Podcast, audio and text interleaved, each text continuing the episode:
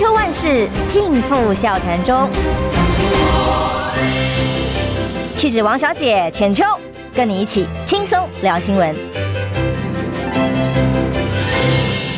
众朋友，早安平安，欢迎收听中央新闻网千秋万事，我是浅秋。今天礼拜一呢，本来是借文集前大使了，不过听说今天非常塞车嘛，哦，所以他现在还在路上，请他注意行车安全，慢慢赶过来。那么浅秋先跟大家聊一聊，刚刚一开始在进现场之前就问直播室上的好朋友，那么现在也问问看广播在收音机旁边的好朋友们，今天心情好吗？经过了呃九合一大选的洗礼，整个台湾在选举期间，其实大家都很辛苦哈，人仰马翻。不管在选举过程的各种为了选举而做的操作，国家的大政完全放着不管。那么我们国家的总统官员只忙着跑选举，这一切总算可以回到原点了吗？那么回到原点，至少在在野党的部分拿下了非常好的成绩。其实这对民主轮替来讲才是健康正常的状态。但是就看。民进党在这之后呢，是真的懂得反省检讨啊，好好的为民众会为人民重新选择一条正确的道路，还是呃死不悔改，继续用这些恶质的手法？看到今天自由时报的头版提到的都是说，接下来还有九二一贿选啊等等，检方要加速侦办提当选无效，其中点名的当然就是林姿妙跟高虹安，会不会有一些其他的手段继续呃再往下走？那么再度的。呃，违反民意的浪潮把他们彻底的淹没，其实就看民进党现在接下来下一步怎么做。因为我想今天在大大使来之前，我想先从何志伟呃这位民党的立委被说是现在新败类嘛，哦，新娜哦，从他的话题聊起，因为呢。呃，时间也很巧，刚刚查了一下时间，刚好就是一年前十一月二十一号这个时间点。一年前，大家什么状况呢？哦，就是在疫情非常非常严峻，那么台湾以封国境来自首，让我们台湾的疫情暂时获得控制。但是国内的景气在三级警戒啦，大家人仰马翻呐，很担心啊，没有疫苗啊，没有口罩啊，然后呃，餐厅业者都快要活不下去。那个时候，访问了何志伟。当时何志伟在广播里面跟我讲两个重点，就是当时发五倍券，大家还记得吗？五倍券的时候，民众很不满意啊，你为什么非要用什么？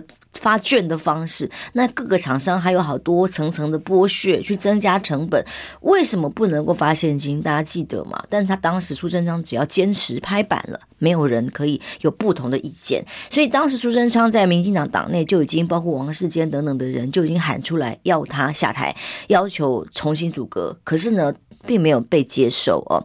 当时这个，嗯，我们谈这件事情之外，何志伟还讲了另外一件事情，他说。嗯、呃，待会儿我跟你上完广播呢，我待会儿就要去中常会了。国民党中常会今天有个非常重要，他认为最重要的提案就是排黑条款，在整个对于黑金这件事情的检讨，还有黑道入民进党这个议题上面，他相信哦、他们待会儿中常会上一定会做出非常重要的决定。那么在节目上还跟我讲了半天，结果中常会结束之后呢，我看片当时一年前的新闻，怎么都找不到民进党。所有的宣布里面跟这件事有任何的关系？事后我去问了一下才知道，民党根本把那条轻轻的跳过，没有讨论了。所以在何志伟一年前天真的以为民进党会把黑道治国，因为当时舆论已经炒作了一番，认为民进党必须要跟黑道划清界限。在那样的时间点呢，民进党都没有做出任何的决定，任何宣誓哦，连宣誓讲讲说啊，我会跟黑黑金挂挂钩这件事情划清界限，这个连宣誓的口号都不喊，就告诉了民进党，当时已经注定了沉沦。他当时已经。由党主席蔡英文领军，确定了他不能没有黑道，不能没有黑金来辅助治国。嗯，如果我们对照到今天一年后的今天，何志伟再出来哭着喊说：“你看看黑道黑金治国，连在城市中的竞选办公室里面，通通都是黑道掌握了主要的权利，连排行程这些，通通都是这些人。”哇，这一年后再对照起来，是不是觉得格外的有意思，又格外的讽刺？那陈时中竞选办公室所有的行程，各种荒腔走走板、莫名其妙的事情发生，大家也就不意外。而何志伟呢，一年后再度的被贴上所谓真正的败类哦。那么对民党来讲，究竟是何志伟这样子的形象的人，在民意里头比较是败类呢，还是黄成国啦、黑道啦、黑金啊、入党啊，这个才叫做会违违反民意、民意所需要的一个执政党呢？民主政治里头基本的 A、B、C，在这一段时间以来，民党执政八年以来，不断的在破坏创新大家的新三观，最基本的是非价值，如果黑道。在党内这件事情，当黑道可以呃闯到派出所里去砸哦，警挑战我们警方的权威哦，当呃一个这个民进党高官呃所谓国策顾问之子可以不用当兵哦，用替代役，然后随意的为所欲为，甚至可以犯罪了不用负责等等这些事情发生的时候，而这位是民进党的高层的时候，哎还不处理，一年后。今天的失败也只是刚好而已，而且可能败得还不够惨。呃，其实还蛮期待苏清泉。上次不知道各位听众朋友有没有听那一集的访问，我自己个人非常的惊艳。对苏金泉院长来说，呃，他是他医院的院长，以他呃悬壶济世一位医师的心情来。尤其是在偏乡的济世哦，跟所谓的陈其迈那种只是领公费，然后不肯去偏乡服务的这个精神完全是不一样的。以他这样子的一个人格特质，加上哇很坤坤 cam 哈，那么很有地方庶民接在地接地气的语言的这样的一位医师，如果真的可以把屏东过去哦那种积习难改，嗯，民进党横横行，把所有的资源垄断。的这样的现象可以改变的话，绝对是民民进民进党应该要检讨，绝对是民众之福，不是说浅秋说一定是这个立场一定是蓝或者绿。我我讲过非常多次，我是无党籍，就是一个在长期执政的屏东已经被只手遮天烂透了的地方。如果说可以有一个新的气象，有一位新的领导人，就算他后来诶做得不够好，民意在检验他再轮替，其实都是当地民众之福。这些这卡才是民主政治的常态。那但是呢，如果像呃，如果长期执政下来，继续只手遮天，当然今天苏清泉会再提出呃选举重验票之意。但是呢，刚刚我前昨昨天哦，在节目上或这个时间上面广告里面跟所有来宾聊，每个人都觉得这个。中选会他们家开的啦哦，还有整个程序上验票过去一项历史记录上都很难有突破哦，所以基本上可能很难翻转了，但也许还有一线机会呢，就可以让大家再观察一下。但是无论如何，这一次选战对于民进党来说是重大的挫败，输到脱裤子也是正常的呃，也可以这样形容，完全不为过，因为基本上只剩下了四加一。其实跟游盈隆之前在我们节目上大概已经是半年前预言的，几乎是一模一样哦。跟高嘉瑜当然讲的一失五命也是一样哦。这代表了民进党在民意的流失上是非常的快速哦。那其实南台湾更是非常可惜，看到台南龙界贤他的差距这么的小，百分之五的差距。那百分之五的差距，他的下一步是什么？我听到很多民众都在担心他怀忧丧志。我连搭计程车问讲司机看到我。认出来，第一个就是说，你也在拜托谢龙介，龙介先别塞怀忧丧志，他要继续奋起，因为已经很不容易了。在台南那样绿到出汁的这个环境里头，冲出了自己的一片天，而且他持续耕耘了三十年，而被认为是最有希望的一次，差距仅仅百分之五的情况之下，接下来下一步，不管是呃继续选立委留在当地，或者是不分区。到这个立法院去，或者是继续耕耘下一届的选举，其实相信他仍然是大有可为。而高雄也一样，高雄这次柯志恩其实表现的也不错。无论如何，在整个呃陈其迈接下来续任民进党党主席的情况之下，最好笑的是苏贞昌院长现在却继续留任。蔡苏体制继续下去，我我们我不知道大家昨天有没有人听大白话哦。昨天在主持大白话的时候，我的来宾几乎一致的都说，民进党接派系发挥不了作用，呃，不可能，苏贞昌换不了，呃，甚至连所谓蔡总统请辞党主席这件事情，呃，资深的这个媒体前辈啊，善后师就说，你相信我，蔡英文呢会在。由党内在立功的情况之下，继续留任党主席，演一下而已啦，不是真的辞。如果真的是如此的话，我倒是乐见其成。其实早期我们在野百合时代啊，我当时也去过 这个中正纪念堂。那个时代的思潮，对于民进党来讲，它的主要成员跟主要核心价值，当然是民主自由，包括言论自由，包括了劳工。包括了公平正义那样的世代，是百家争鸣，所有的理念跟论述是以以这个理念跟论述来认同的人民，让人民可以呃愿意支持的。时至今日，如果所有的人都噤声了，也没有讲话的空间，一讲话就如同王世坚，就如同高嘉瑜。哦，就如同何志伟就开始被出征围剿，然后到呃围剿到脱裤子落泪，然后等等的时候，其实民进党也就玩完了。其实如果民进党蔡英文坚持要用这样的方式，用民主侵害民主，用独裁假装民主，那么恭喜民进党，他们已经走向了败亡灭亡之路，不会只是输这么一次而已，会一直一直的输下去，一直到台湾消。消灭了民进党为止，所以如果民进党不懂得检讨，当然对我们国家来讲，其实民众要担心的是，怕他们又再搞出这些不可思议的罔顾是非的各种事件出来。但同时也要看到，他们继续这样坚持的话，那就是民进党必然的败亡。但同时要观察几个方向跟，嗯，尤其是网军哦侧翼这件事情会不会有所改变？网军治国这个是非常可笑的。总统其实也是用脸书治国，这是滑天下之大稽啊。那么大概只有川普可能跟他比拟吧，但川普其实基本上他只用 Twitter 不断不断的在发文之外，他自己也很爱讲话，或是也很爱呃在公开发表他的这个群众的演说魅力其实是十足的。但我们台湾呢，我们总统就躲在键盘后面有小编发言的脸书哦，出来的在跟大家见面的时候，永远永远除了读稿机之外就是手稿。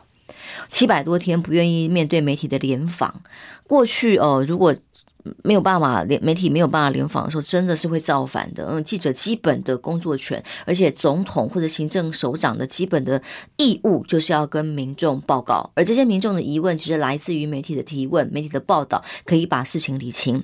但现在台湾的总统哦，可以。讲着我是跟大外宣讲哇，台湾代表的民主自由就是像我们这样的总统，享受着民主的果实，民主给他的所有所有的礼遇跟便利吗？让他去做任何为所欲为的事情，甚至自由到可以不接受民众的监督，可以不接受媒体的提问，已经这么长的时间，所以网军网络治国其实已经发生在民党任内八年了。而且是越演越烈，今天踢到铁板了，整个侧翼翻车了。王浩宇这些人呢，呃，王世坚喊得太贱，其实我也不是很明确知道为什么，但是看起来很像嘛，还是他感觉自我阉割了某一些应该要有的价值哦。但无论如何，这样子的人身攻击，王世坚是气到看得出来是气到一个皮皮剉的状态。但是如果真的，嗯。关心台湾民主自由发展，或了解这块土地自由发展的程度是怎么来的，这的朋友们都会对像这样以民主侵害民主、言论自由里面的蟑螂会感到不可思议，当然也会想要吐口水。嗯，我看到谢文吉大使已经进到我们录音间了，我们请他加入我们。但是刚好大使先打完招呼，我们就要进广告了。呃，这个浅秋早，大家早。呃，抱歉迟到，没有问题，没问题。对，一定很塞车，只要路上平安就好。所以刚刚我们谈了这么多，在、嗯、民进党整个败选、K 了了的这一刻，他下一步是让自己更现在只是断手断脚，现在下下接下来是全部丢到历史的焚化炉吗？我们拭目以待。但是我们看看《自由时报》的头版，待会儿这个议题跟大家讨论，却是不得不防的下一个可能的趋势。休息一下，马上回来。你知道吗？不花一毛钱，听广告就能支持中广新闻。当然，也别忘了订阅我们的 YouTube 频道，开启小铃铛，同时也要按赞分享，让中广新闻带给你不一样的新闻。千秋万世尽付笑谈中，气质王小姐浅秋，跟你一起轻松聊新闻。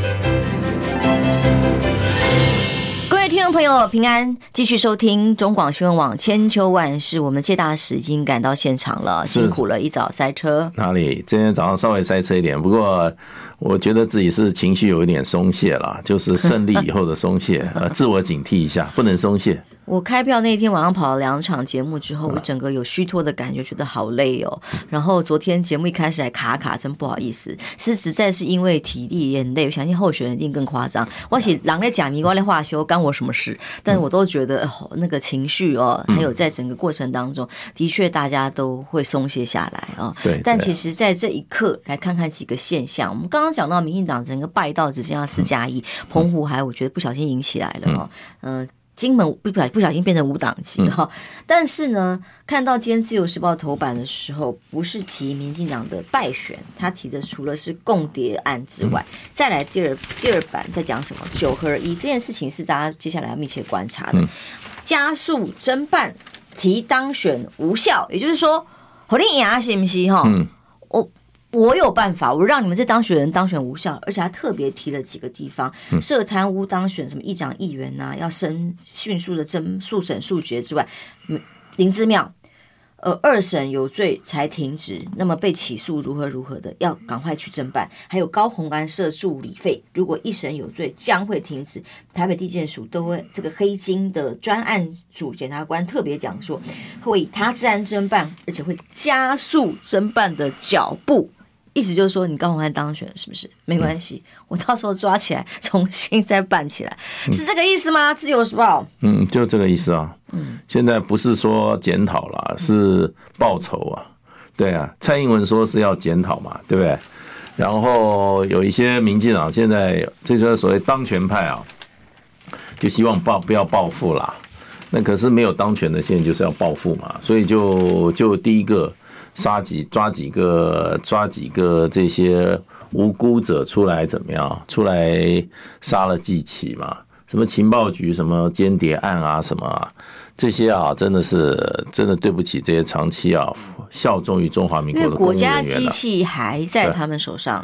呃，最可怕的是国家机器其实照西方的民主理论应该是分权的，你掌权你不能掌司法机构。你不能够去掌什么？你不能去掌那个考试机构。我们是五权分立啊，这只给你的权利只是什么？只是一个行政权利啊。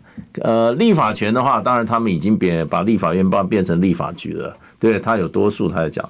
这司法跟考试你不能拿在手里啊，对不对？他连中学还有一个还有一个监察，孙中山厉害啊！孙中山的五权有三个都是在干嘛？都是在监督制衡那个行政权的。都是在监督制政权，可那三个权都被废了，司法权、考试权跟监察权，对不对？所以他现在说要整谁就要整谁啊！现在，呃，这个大哥不小心啊，那个跌了一跤哈，就要拿小弟出气了，就这样啊，对啊，所以就是这样子的一个政权啊，很恶质啊。我觉得他说到做到啊，他不会手软的。他现在他现在什么都怪东怪西啊。对不对？手里的权力快要没有了，就赶快把权力用到最极致啊！你，你在观察蔡英文总统出来说要辞党主席那一场哦，嗯，从都在看稿子之外，我倒觉得他是各场里面，嗯，呃，念稿子最顺的一次。然后甚至我觉得有面露凶光，我觉得他有那个要起来开干了哦，就是说我现在要防止对我的权力被分掉，对，要防止我的派系起来作乱。他那个气势比先前在。造势的时候都还要强烈。对啊，他现在觉得好啦，你们都对不起我，就不要怪老娘了，老娘也要对不起你们了。从党内杀起，然后到剪掉系统要启动。对，他现在觉得你们都对不起我啦，你们你们赋予我在先呐、啊，那就不要怪我了。你们有我手上没有枪没有炮啊，我现在这个枪和炮啊，就要开始找你们啊，让你们知道啊，你们对我不起啊。我就不，我就对你们不，你们对我不仁，我就对你不义了。我跟你讲，现在民进党就走这条路了。因为今天自由时报另另外那那一页里头，真的特别要观察，看到他们的报道会比较有意思一点，角度怎么分析。就像我这几天真的也。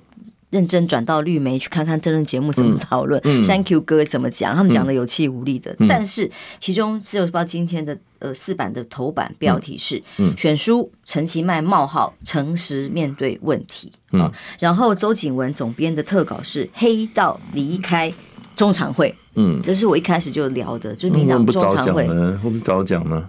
呃，其实一年前这么有这么有正义感，他们不早讲。一年前何志伟就在我们节目真的很巧，就在一年前十一月二十一号，嗯、就在我们节目上讲这件事情。他们当天中常会就要讨论黑金黑道的问题啊，嗯、他相信中常会一定会做出非常明智的决定，跟黑道划清界限。那不是结果什么都没有讨论啊，就默默结束了。一年后还是一样，还在喊黑道离开中常会。最最大的黑道就看起来是白道，可是黑道都替他打工。那你想想看，最大的黑道是谁？嗯，不是有一位蔡依依小姐吗？对，对啊，黑道都替他打工了，他不是黑道的黑黑道的老大吗？嗯，他他他有问题啊。然后陈其迈讲的好听啊，陈其迈是全世界最虚伪的一个人，我看过他，哇，那个人尖酸刻薄到极点。他在立法院的时候，那那时候我因为在经济部服务，奉派奉命去去，等于说在第一线去第为一个案子辩护了。我那时候跑立法院跑得很勤，我就看陈其迈，我说从来没有这么傲慢，这么哈，这么怎么讲呢？他他挖苦人哦，都是哦酸到让你骨头都发酸。可是呢，要羞辱人的时候，又非常的粗，又非常的粗暴。这种人哦，我跟你讲，现在又是在那边假假仙。他脱韩国瑜的服，突然变成一个暖男形象，捡到了，跟这个人设完全跟自己人生相反，尖酸刻薄，嗯，到极点。我跟你讲，我是我在第一线看过他，那时候在立法院的时候，第一个傲慢不得了，觉得自己啊头长在眼睛上，然后一开口啊，因为他们那时候是反对党，那个尖酸呐，然后刻薄，然后呢残忍。这个啊，现在居然变成暖男，你看这个这个有片有多大？然后去他他去当他的民进党的当当民进党的主席啊，代理主席。哎，我告诉你，只有把民进党的所有的坏的本性通通发挥出来了。就是蔡英文只相信他呀。嗯，蔡英文就只相信少数人啊，还有林志坚呐，还有陈时中啊，对不对？还有柯建明啊，这都是蔡英文最最亲近的这几个人嘛。是，对啊。所以这次败选真的很可惜啦，高雄没有赢回来，台南没有赢回来，差距真的。然后你看屏东也差一点，也差一点。其实南部那几个县市哈，基本上都可以啊。我觉得那四个县市应该都可以拿回来。就是说有没有抱着必胜的决心去打这场仗，然后有没有给予足够的哈重视啊？对不对？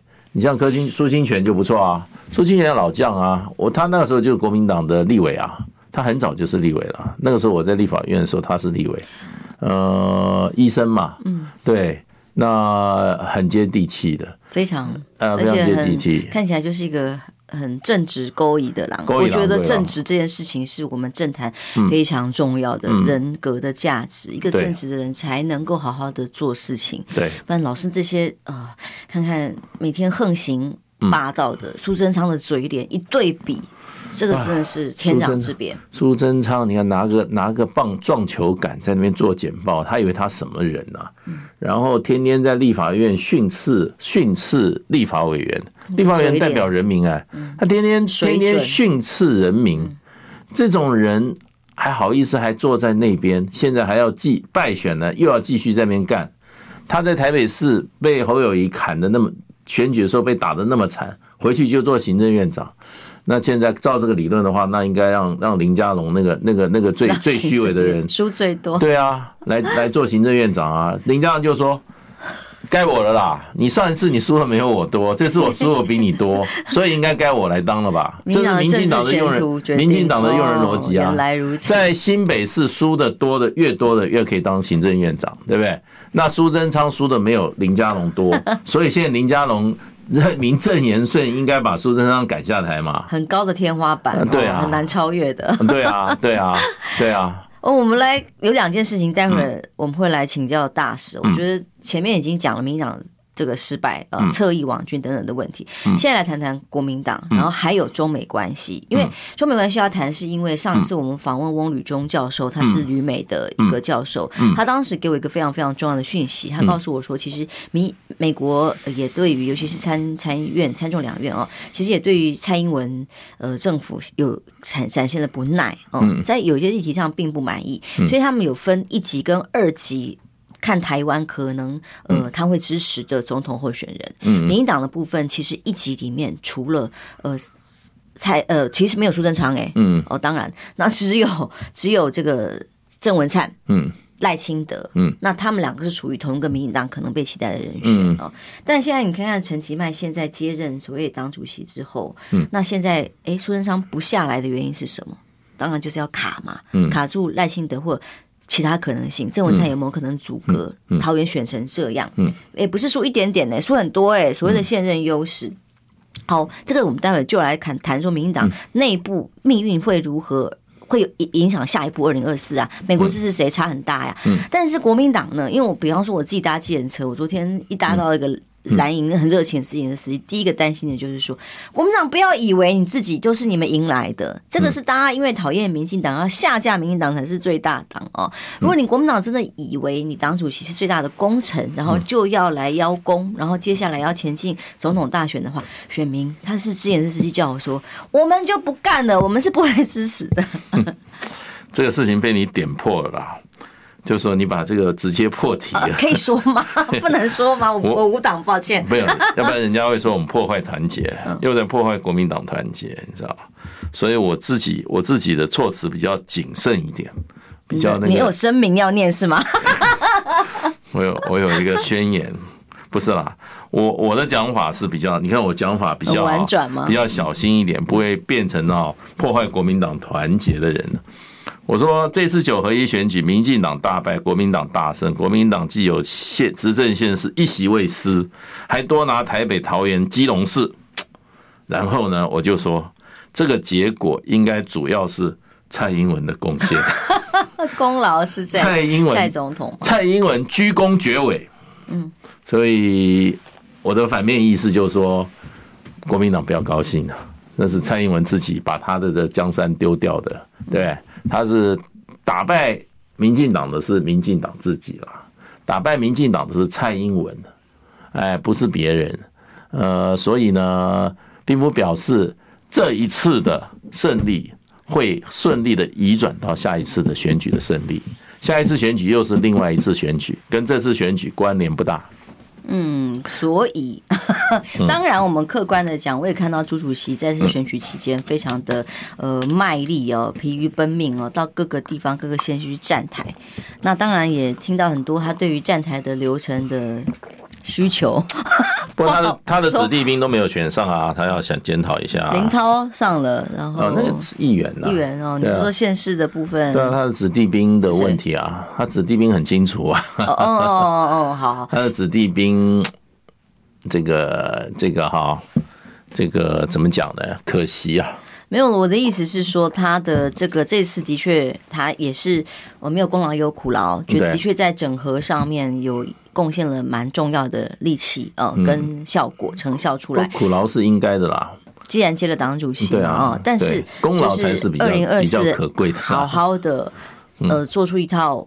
可以服人心的党内的初选制度比较重要，不要再像吴敦义一样。对对对，浅秋把那个一下就把这关键点讲出来了，一个公平、公正、公开，由全民跟党员来决定的一个初选人选，一个机制啊，全民跟党员都可以参与的一个机制。嗯，那么让选出一个哈，选上的人。他理所，他心安理得。如果这个人是朱立伦，大家选出来的也一样啊，心安理得啊，心服口服。那如果说没有选上的人哈，心无怨言的这一次初选，国民党哪一次总统大选，最近几次是吧？哪一次都不是出于分裂，哪次不出于哪一次自己不发生内乱？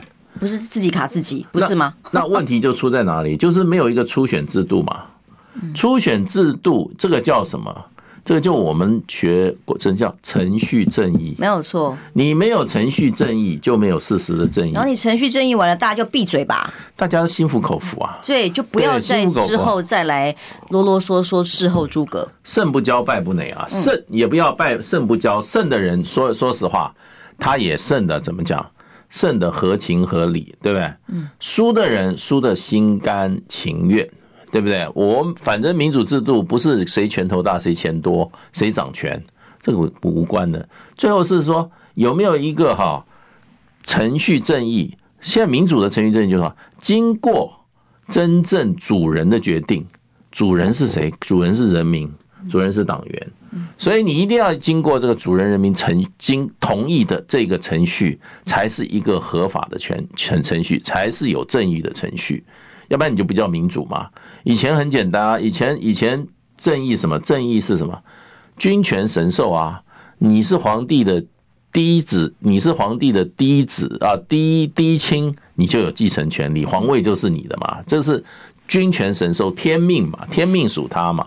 那民主时代不同啊，民主时代就是人民才是主人。但蔡英文就是用民主侵害民主，还以为天命，我想要给谁就传给谁，这个皇位是我给的。这样，蔡英文这次他就知道了，败在这里。所以民国民党千万千万不要再。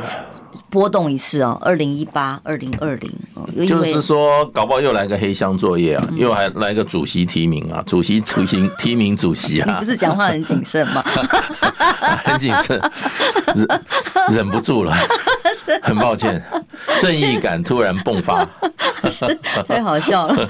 因为国民党现在这一刻啊，当然庆祝欢喜啊，一一一个晚上、两个晚上够了，够了，够了，真的要现在想一想，接下来有立委补选要面对。接下来还有二零二四最重要这一关，真的要把整个是非价值拿回来，嗯，执政其实才是最重要一条路。把一些包管教育、能源，还有整个国家的经济大政，已经是空转了这么久哦，要有真正的专业、专业的不管政务官或文官一起合作完成的台湾的真正的民主政治，准备二零二四，这才是真正关键的一战。对对。这个时候才把台湾从一个错误的轨道上扳回来了。蔡英蔡英文跟民蔡英文这人只会把台湾继续推向战争的深渊，然后呢，继续变以黑金来治国。蔡英文过去六年，现在我们看清楚了，就是黑道跟金权在里面哈，呃，分食台湾人民的纳税钱，然后抢钱抢位啊，什么吃铜吃铁，什么都来。那这次人民终于觉悟了啦，这个也怪他自己，把他自己所有的缺点都放在台面上了，都明着来了。因为绝对的权利，绝对的骄傲。对，我们随便讲一个林志坚，小英男孩，对不对？到最后，人家去当官啊。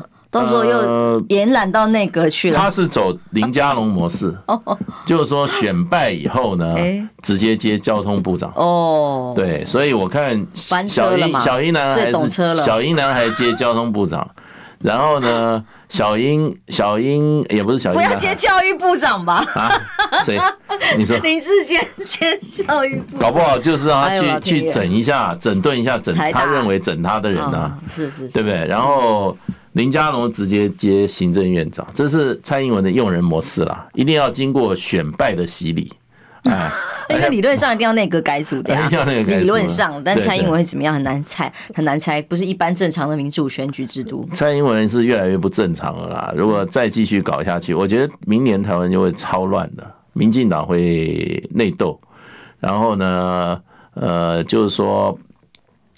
有的时候，人家说快不行了，快不行了，哎呀，权力快没有了，就就赶快吃，赶快挖，赶快破坏，那台湾就准备进入一个怎么讲，一个混乱期了。因为民党是这样的话，国民党其实也更担心哦。过去国民党的例子也是，一旦胜选了之后，立刻就开始只是为了。我可以讲那么直白吗？抢位置，抢位置啊，或者是接下来每个人都在为了自己的利益哦，自己的人马哦去卡位啊，或者是争争夺下一站等等的，然后就就都把自己认为看得很重要哦，然后以至于互相根本不可能合作，又是另外一种混乱。对，国民党就是说谁行就一起把他打下来，对啊，谁不行就一起把他捧出来，然后呢，然后派系林立。哎，几几大派系三头哈，讲见面的时候哈，都就是仁义道德，背后就好，就背后插刀，这个文化真的很糟糕。那要很难治这个文化啦。不过就是说，国民党一直长期被被少数人把持，要卧薪尝胆。哎，被少数人好不容易有一点点成果了，不要。得意忘形。以目前的情况，我认为是不太乐观呐，因为初选制度还是总统初选制度还是不明确。然后本来其实吴敦义我还是蛮肯定他的，吴敦义办的几次选举基本上都还是走初选哦，是有有一套游戏规则的哦。对，那如果他要他要除了他自己关心的大卫以外，对啊，后来他自己利益有关，他他后来也没有硬干啊，把大卫拿过来啊，他还是想要用后面的方法拿过来啊。后面啊，对啊，不过基本上他他还是还是走，只是到了地方哈，就各地方县市党部在执行的时候啊，还是给予太大的空间，因为我参加过两次初选，我知道。那个游戏规则哈。大概只是怎么样，小脚放大了，并没有完全把小脚放开。到了地方，他随时说初选就初选了，看你这个人快爬起来，不行了，威胁到我了，我还有一点胜算，马上第二天就出选，就这样搞，所以还是有问题啦。我觉得就是说，应该是怎么样，游戏规则全部定好，清清楚楚。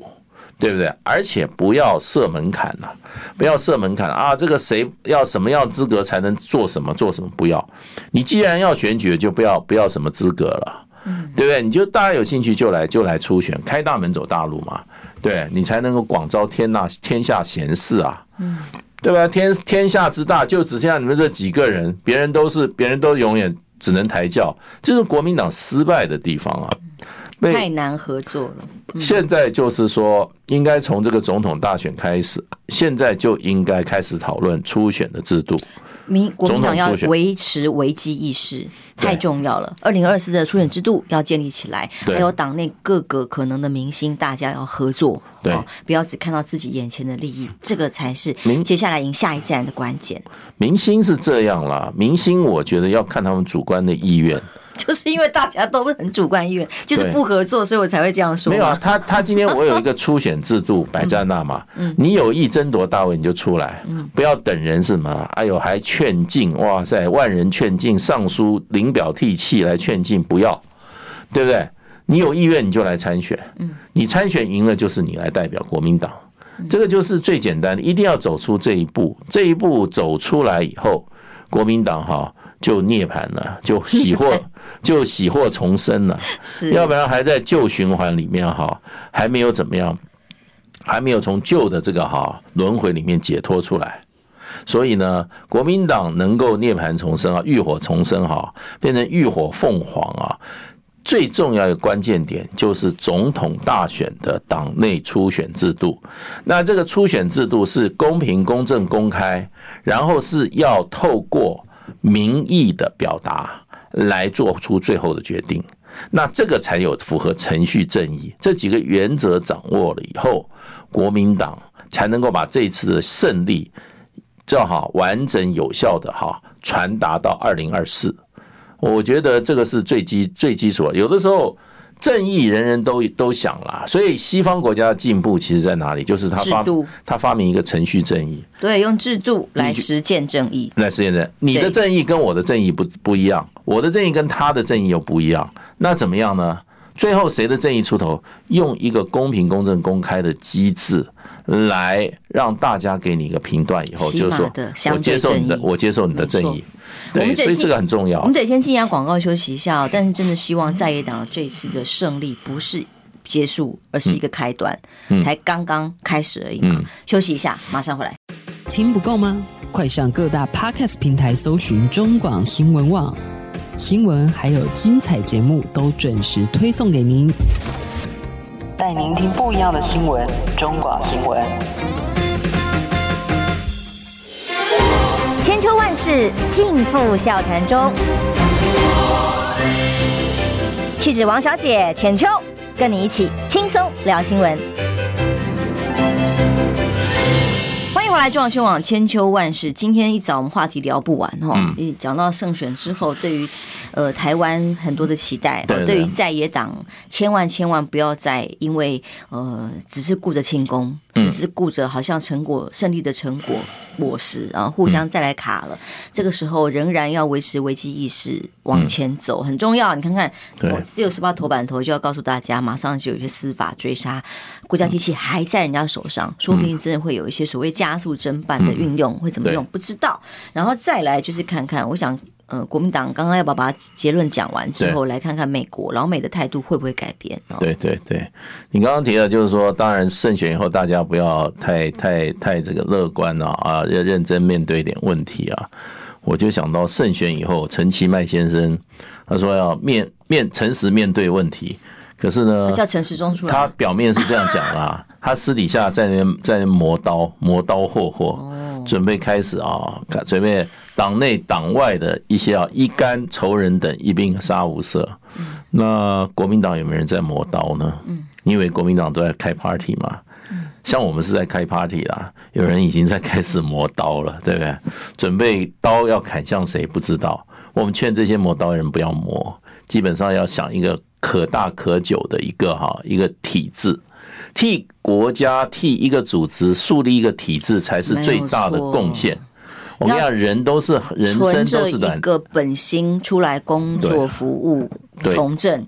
而不是我的利益，人生都是短暂的啊！如果透露的都是私心，都是计算计的话，历史会记得你的。嗯，对。可是历史会给你一个正面评价，就是你真的大公无私，然后呢，处处为这个组织、为这个国家、为这个哈党，那么哈筹谋策划，立定良策，立定良治，让这个。党这个国家能够走向一个康庄大道，他的政党目标应该是一样的。对，这才是从政者，这才是从政者的初心啊！嗯，不是从政者不是来为了权力的，不是为了一己之私啊。那斤斤计较、计算、会算计、会怎么是会设计，这个你以为是天下人看不出来吗？天下人都看得很清楚。你看人民给你机会怎么做的？对，你一心为公，你一心为了长久的发展。一心为了众生，人民会记得很清楚的。所以啊，我是觉得这些在现在哈，在那些高位者，不管哪一个党的啊，都要好，要有点本着良心啊，不要再不要再继续哈，一错再错了啊，一错再错的话，人民会给你教训。自由审判，从人间到天上，我是这样认为。就就跟那个谁一样啊，就跟蔡英文，对不对？自认为聪明，对不对？机关算尽，红酒喝尽，对不对？呃，福分享尽，心啊，肝都坏掉了。对啊，谁 是现在？现在现在人民就好好教训他了。你刚刚提到美国的问题哈，其实美国基本上我一直在想，美国对民进党来讲啊，他们一定一个一个挣扎就是这个哈。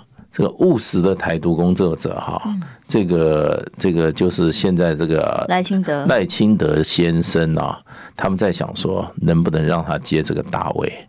其实我看到翁旅中他因为是呃访问了调查了所有的参议员、参众两院哦议员，他都访问调查的结果，然后甚至跟这个相关对台单位呃也做了一些访谈，他得到的结论是呃他们。美国似乎对郑文灿的兴趣还高于赖清德，但是呢，赖清德目前至少还是 priority 哦，排在第一个顺位接班蔡英文，这是蔡英文最不想看到的。对，我觉得，我觉得这个赖清德，就美国人的考量的话，绝对不如这个郑文灿。郑文灿基本上第一个，这个人比较没有那么意识形态，你知道，他比较比较现实，比较现实。那说烂一点就是比较狡猾，狡猾、现实、爱钱，对不对？我我跑了桃园一次去帮人家站台，然后那边导说，我们桃园有一个郑百亿，大家说郑百亿，我说郑百亿是谁？哦就是那个郑文鹏的朋友，哎，就是郑文灿啊。那这个人又爱财的话，哇，那人家最喜欢。这种是培扶植成为傀儡政权、傀儡领导最好的领袖。第一个本身没有太强意识形态，第二个就是说很现实，第三个又爱钱，对不对？这是最好的傀儡。那美国人当然是希望郑文灿啊，对不对？因为美国今天很多话他讲的讲得很清楚，他对大陆讲，对台湾对一样讲，他跟蔡英文跟陈那个那个当时陈水扁都讲得很清楚啊。我们是不允许单方面改变现状的，现状就是中华民国，你不要给我乱来。那所以哈，蔡英文想变也变不了，独派骂死他了，对不对？那你现在台独派好不容易找一个独到独到哈独到发毒的人，对不对？不是绿到发绿，绿 独到出资的正文呃，这个这好这个赖清德的话，那美国控制不住他。那美国绝对不会要一个不控制不住的一个哈台湾领导人，哎，台湾领导人。所以呢，我觉得赖清德啊，大概哈你不能让让让华盛顿放心的话，那你是没有机会的，对。要不然，要不然啊，在郑文灿没有的话，要不然谁呢？要不然就是陈陈建仁呐。嗯，陈建仁是他不在他的名单里耶。对啊，陈建仁的话，目前看到不在翁旅中他给的名单里。如果情势更，美国更希望台湾这个情势继续拖个拖个十年八年的话，哈，那陈建仁更适合啊。陈建仁和稀泥大将啊，嗯，对不对？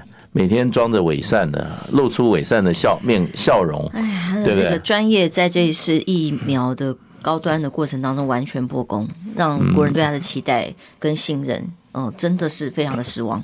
就他的专业被他的怎么被他的贪婪给压下去了嘛？对，你看他好歹过去，我我跟他接触过，以前接触过蛮多的，呃，现在发觉他就是很虚伪了，对。装着非常一副善人的样子，其实呢，还是跟强盗哈这些小偷啊窃盗为伍啦。就是说，有点像那个那个《水浒传》里面那个小旋风柴进，哎，就是说小点家财，是，可是结交的都是江洋大盗，哎，就有点像这一类的人啊，最后自己也变成江洋大盗。对，我们现在很多好朋友都在讨论说，绿媒这两天讨论什么，在讨论的强调。都是中国大陆现在有一些疫情封控之后造成的抗议，嗯，对，而且大篇幅的就谈这件事情。其实我们也很期待，就是说这个这个封控这件事情，中国的官方哦，真的要审慎考虑放宽。嗯嗯，这个是人性基本的需求，这个是挡不住的。因为全世界都放宽的情况之下，大陆再不放宽是蛮。